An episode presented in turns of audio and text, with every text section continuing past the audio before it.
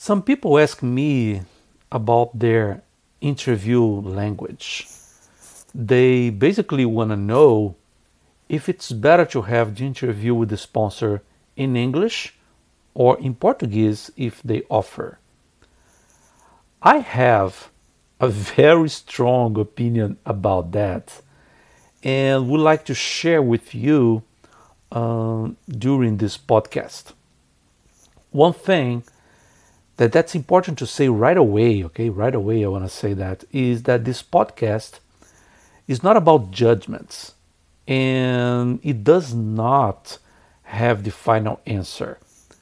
What I mean by that is it's okay if you disagree with me or if you have a different opinion um, or really think that I am totally wrong, that, that's fine.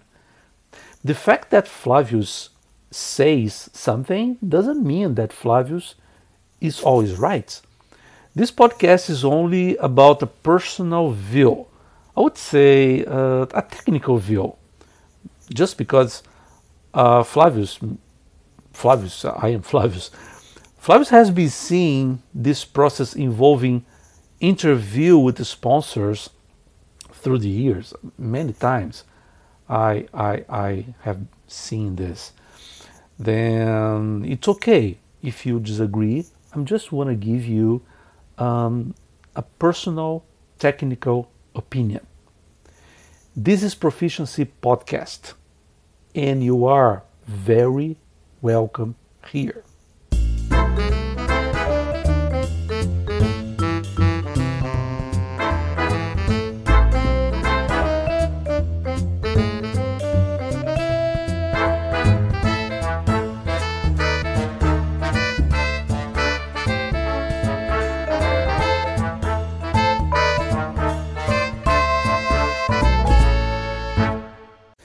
Before I say anything about the interview language, let me start giving you an update about why this discussion happens so often.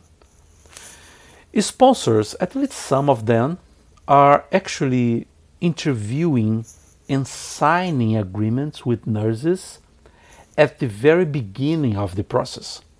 When I say very beginning, I meant before you even submit documentation or have your credentials evaluated, in 9% of the time before exams. This is the average.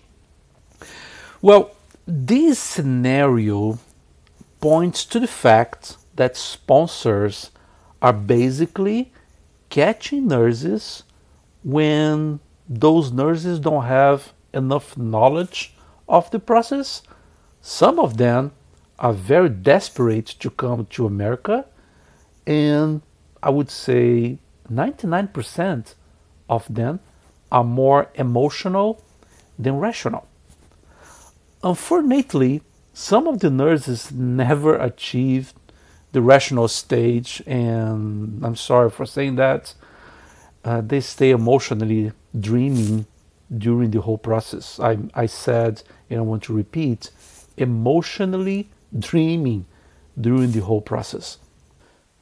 I have a very straightforward position about that, and being honest with you, the long years of orienting and educating people during their transition to USA have shown me that the best moment, that's my opinion, based on the years of my experience, the best moment for you to commit with a sponsor is after you pass your NCLEX. Well, why that? It's pretty simple. These agreements that sponsors want to sign with you before you pass your exam uh, only benefits them. Okay, it only benefits the sponsor. When you sign these agreements, um, you are locked with this company. And in the future pay attention on that. No matter what how better another offer may be no matter no matter what how much more money somebody offers you um, another company may offer you some some better salary, you have to stay under the terms of the first contract and with whom you signed before. You have to stay that. Why? Because you committed. Uh, and w- some people say, uh, what if this sponsor is offering me? Uh, in other words, what this sponsor has to offer you at that time?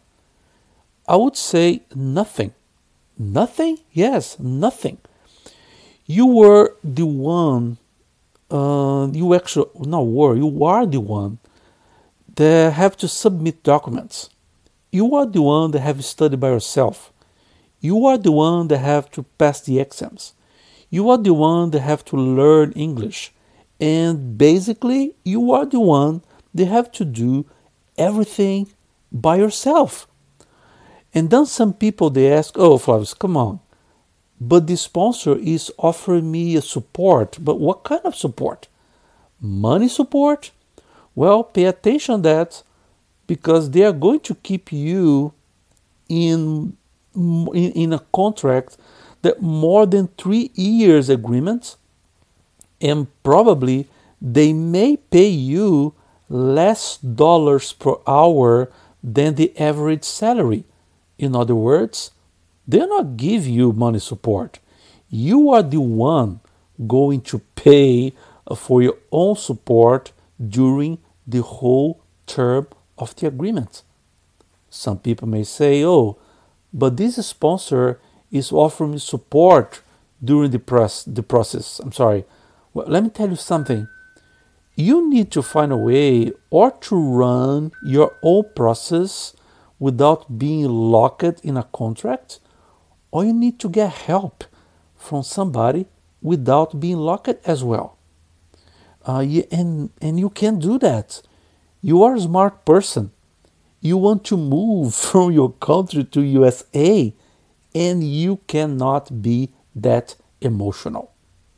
The point is, nobody is going to help you for free. Please learn that and you're going to be a little happier. Flavius, does it mean that you are against sponsors? Of course not. All the companies that I know, they are honest, okay? they can really help you to achieve your dreams and they can really support you. My concern is not about the companies, but about the time that the companies want you to sign the agreement with them. That said, let's take a quick break and talk about interviews in English or in Portuguese. Just bear with me We'll be back soon.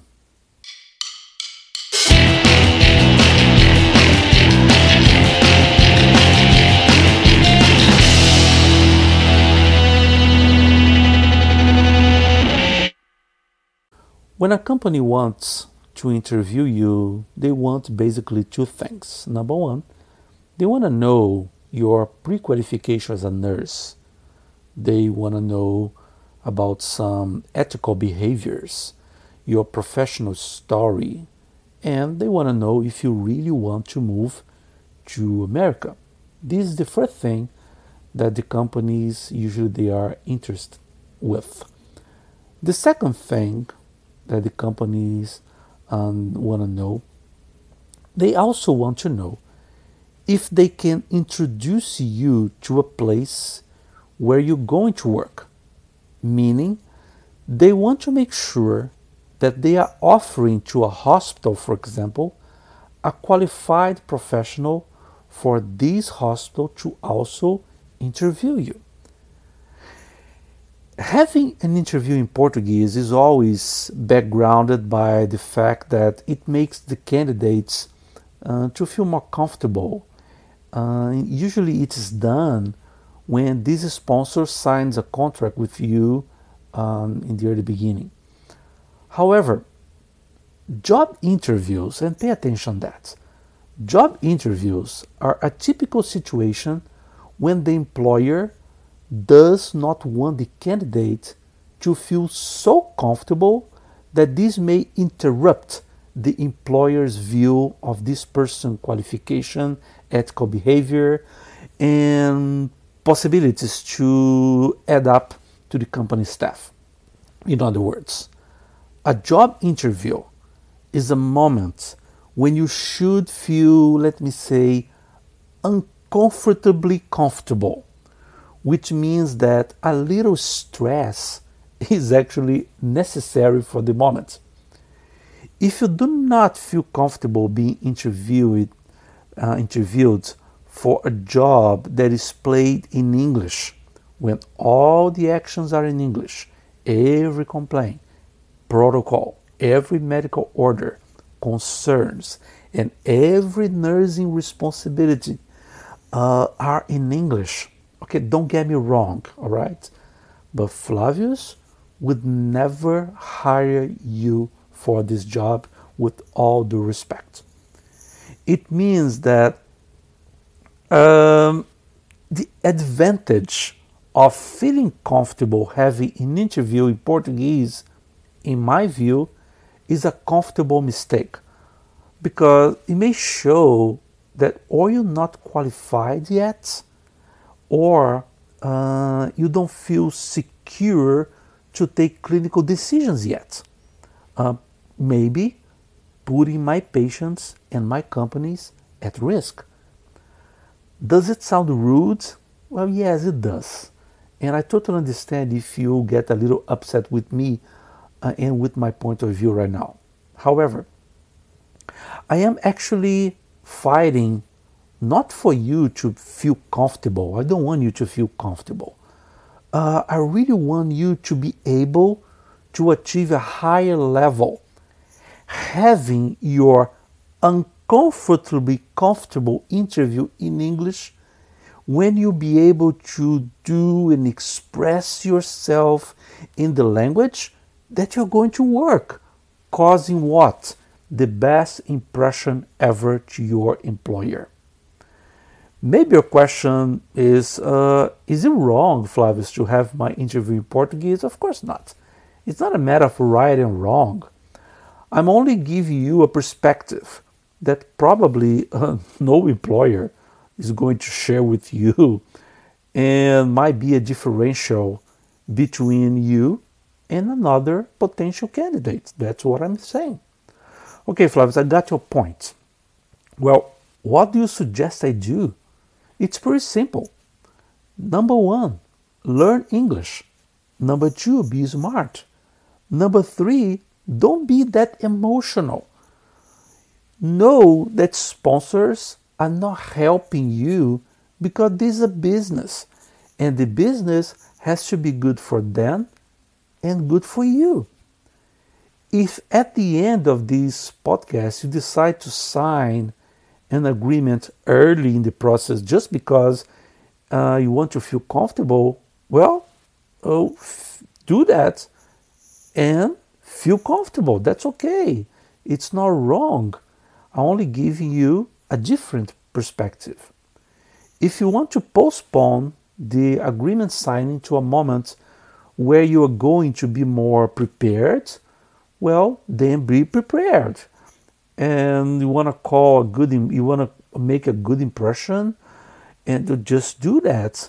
And i would suggest you to have a fantastic job interview in english. Honestly i think that you're going to see the difference uh, in your future paycheck. Then thanks for being part of this podcast. As i said at first beginning this is only an opinion. It doesn't mean that it's a rule. You are free to do whatever you want and you're free to take the decision you want.